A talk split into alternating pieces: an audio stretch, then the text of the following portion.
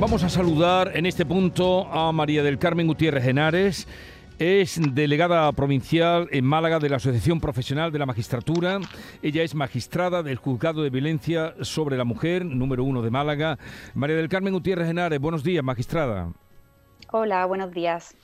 Le llamábamos em, para hablar de las elecciones, de la manera de justificar no asistencia a la mesa electoral, pero en un día como hoy lunes, donde volvemos a tener un nuevo eh, crimen machista, usted por, el, por la labor que desempeña en el juzgado de violencia sobre la mujer en Málaga, mm, pues eh, me gustaría, en fin, mm, si tiene algún comentario que hacer eh, mm, ante esta, esta situación tan terrible, ahora en Cornellá luto, llevamos ya 22 mujeres, no hemos llegado a medio, no hemos llegado a medio año, ya son 22 mujeres las que están eh, las que han sido víctimas de violencia machista.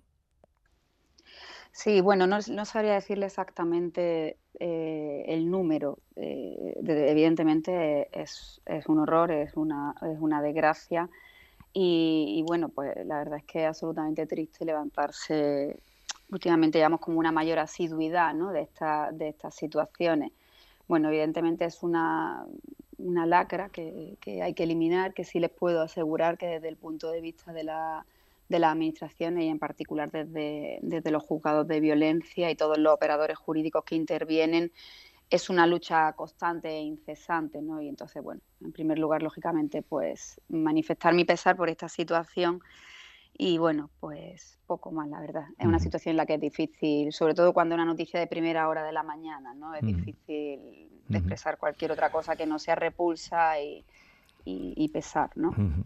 Eh, ocurre que ayer también cuando empezaron a hablar los vecinos, que es lo propio cuando ocurren estas cosas, daban cuenta muchos de que allí sabían que había violencia que le pegaba el hombre a la mujer, o sea que estamos todavía eh, no concienciados de la importancia de denunciar, ¿no? Porque lo dijeron ayer, los oíamos decir que le pegaba con frecuencia y con eh, cierta asiduidad el hombre a la mujer. En fin, pobre mujer triste destino y ojalá esto mm, cambie. Eh, no es... Evidentemente.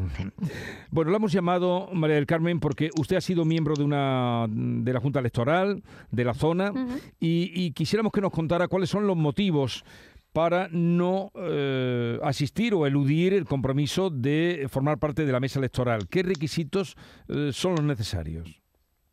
Sí, bueno, yo, como ha dicho, fui miembro de Junta Electoral de Zona en, Marbella eh, hace unos años, creo que fue de hecho en las anteriores nacionales. Y bueno, lo primero yo creo que, que todo ciudadano tiene que tener eh, claro y presente que es verdad que cuando a lo mejor llega la designación de, la, de ser miembro de la mesa, todo el mundo tiene un poco de repulsa, pero que bueno, que es una obligación, que es una forma también de colaborar con la democracia y con el sistema de elección de nuestro país, que bueno, que, que no tiene que verse siempre como algo negativo. Es verdad que que bueno, pues que pueden concurrir una serie de circunstancias en las que las personas o no están mm, en situación hábil para poder ser miembros de esta mesa, ya sea como presidente o como vocales, o porque surjan eh, circunstancias de carácter sobrevenido. Entonces, en cuanto a las circunstancias por las que una persona no podría ser, digamos, de base, ¿no? Serían aquellas personas que son mayores de, de 70 años, si bien establece que, ya a partir de los 65 años la persona puede renunciar a ser miembro de la mesa, digamos que de 65 a 70 años se deja un poco al arbitrio y a la decisión de, la persona que ha sido designada. Pero a partir de los 70 años no se podrá ser miembro de la mesa. Tampoco podrán ser miembros de la mesa aquellas personas que no sepan leer y escribir. También aquellas personas que estén en causas, la ley llama en causas de inelegibilidad. Esto para que la ciudadanía lo entienda, nuestra ley establece una serie de, digamos, profesiones, cargos, personas con determinadas funciones dentro de la estructura del Estado, como por ejemplo ocurre con los jueces, magistrados, el presidente del Tribunal Constitucional, el defensor del pueblo, que estas personas no podrán ser por disposición legal miembros, miembros de la mesa.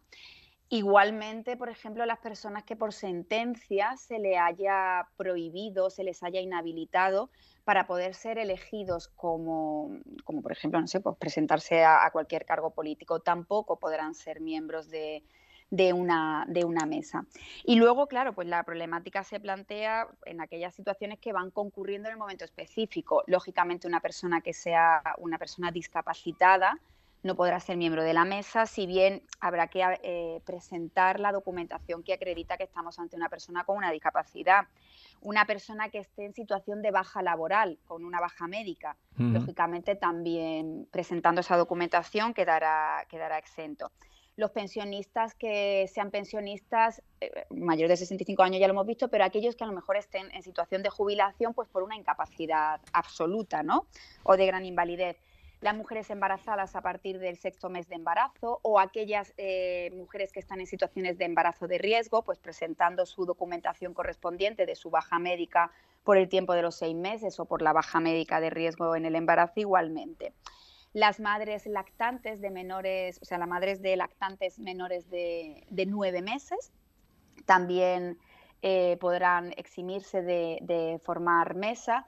Igualmente, eh, los progenitores, ya sea madre o, o, padre, da igual, de niños menores de ocho años, y luego tenemos la circunstancia de menores de entre 8 y 14 años. En el caso de que sean menores de 8 años, con manifestar y presentar lógicamente el libro de familia, por ejemplo, de que el menor tiene eh, pues 6 años, 7 menos de 8, no habría problema. Y entre 8 y 14 años, que sí plantea problemas a veces, porque la gente a lo mejor eh, presenta la solicitud de exención o de, eh, de que le eximan diciendo, pues es que tengo un niño de 10 años o de 12 años. En ese caso habrá que acreditar que el otro progenitor no puede ocuparse del menor. Pues no sé, supongamos que el otro progenitor, por ejemplo, es un policía nacional que está de servicio ese día, ¿no? Pues en ese caso, también entre 8 y 14 años, y acreditando que el otro progenitor no se puede hacer cargo del menor, también podrán resultar eximidos. Las personas que hayan formado mesa electoral en los últimos 10 años tres veces, es verdad que esto es un caso raro, pero bueno, también se ha dado en alguna circunstancia que, que parece que tiene uno una visa atractiva a ser miembro de mesa electoral. Luego las víctimas, que hoy, por ejemplo, como hablábamos de este tema, las víctimas de delitos de violencia sobre la mujer o las víctimas de delitos que tengan a su favor una orden de alejamiento, si en el radio de los, de los metros, digamos, de la distancia en la que está afectando esa orden de alejamiento, por ejemplo, supongamos que sea de 500 metros, si la otra persona, eh, el supuesto agresor, la persona investigada que tiene esa orden, le corresponde en la misma circunscripción, el mismo colegio electoral, no tiene que ser ni siquiera la misma mesa, porque imaginemos un colegio electoral que tenga seis o siete mesas, ¿qué puede ocurrir? Pues vamos, si le correspondiese a la otra persona una de esas mesas electorales ir a votar, la persona que tiene a su favor esa orden de alejamiento y le hubiese tocado ser titular, eh, perdón, presidente o vocal de la mesa, lógicamente también puede eximirse, porque claro, te encontrarías en una situación de riesgo si esa persona se acerca a ejercer su derecho, su derecho al voto y, y la víctima, supuesta víctima, se encuentra ahí. Y luego, bueno, pues luego tenemos las situaciones de enfermedades que pueden surgir en el momento. En estos casos, lógicamente presentando el correspondiente certificado médico, certificados médicos que acreditan que tienes una patología que, te impide poder desarrollar eh, la función. Lógicamente, aunque son situaciones que deberán ser valoradas y a criterio de cada una de las juntas electorales de zona a la que le corresponda, pues presentando la documentación médica puede ser que resulten también eximidos de, esta obligación, ¿no?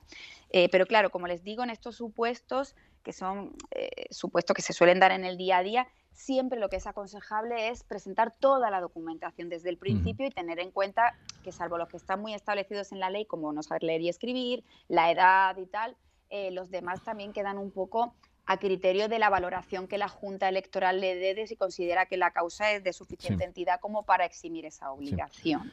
Porque a todo esto habría que añadir, eh, lo ha dicho la Junta Electoral, que las personas que tuvieran concertado un viaje antes de la convocatoria de las elecciones, que podrían también presentar, eh, sería una excusa para no acudir a, formar la mesa electoral.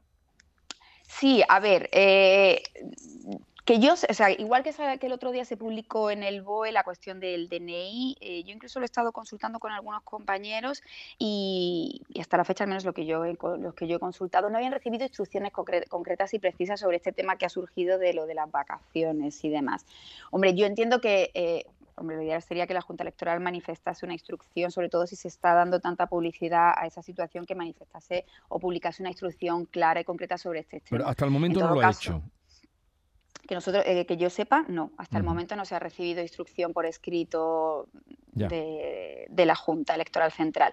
En todo caso, toda persona que tenga un viaje programado con anterioridad a la, a la, a la, convocatoria de las, de las elecciones, que si no me equivoco yo creo que fue el martes 30 de mayo, sí, creo que fue el martes 30 de mayo, eh, acreditando y eh, documentalmente ese viaje, es decir, pues no sé, los billetes de avión, las reservas de hotel o de ¿no? que tengas acreditado ese viaje, pues lógicamente pueden solicitar eh, que se le exima de esa obligación. Es un viaje planificado con anterioridad, pero sí eh, quiero que quede claro que será algo a valorar por cada junta electoral de zona. Por eso les digo que cuanto cuanto más justificado quede la causa, cuanto más, digamos, para que me entiendan, cuanto más documentos se puedan aportar, es más fácil acreditar que uno se va a poder encontrar imposibilitado para poder acudir, para poder acudir ese día. Lógicamente, si tiene uno un viaje de avión es más fácil acreditar lo que se tiene previsto viajar en coche propio, por ejemplo, ¿no?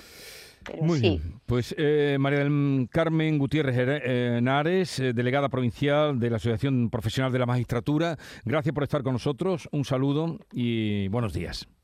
Nada, muchas gracias a ustedes. Buen día. Hasta luego.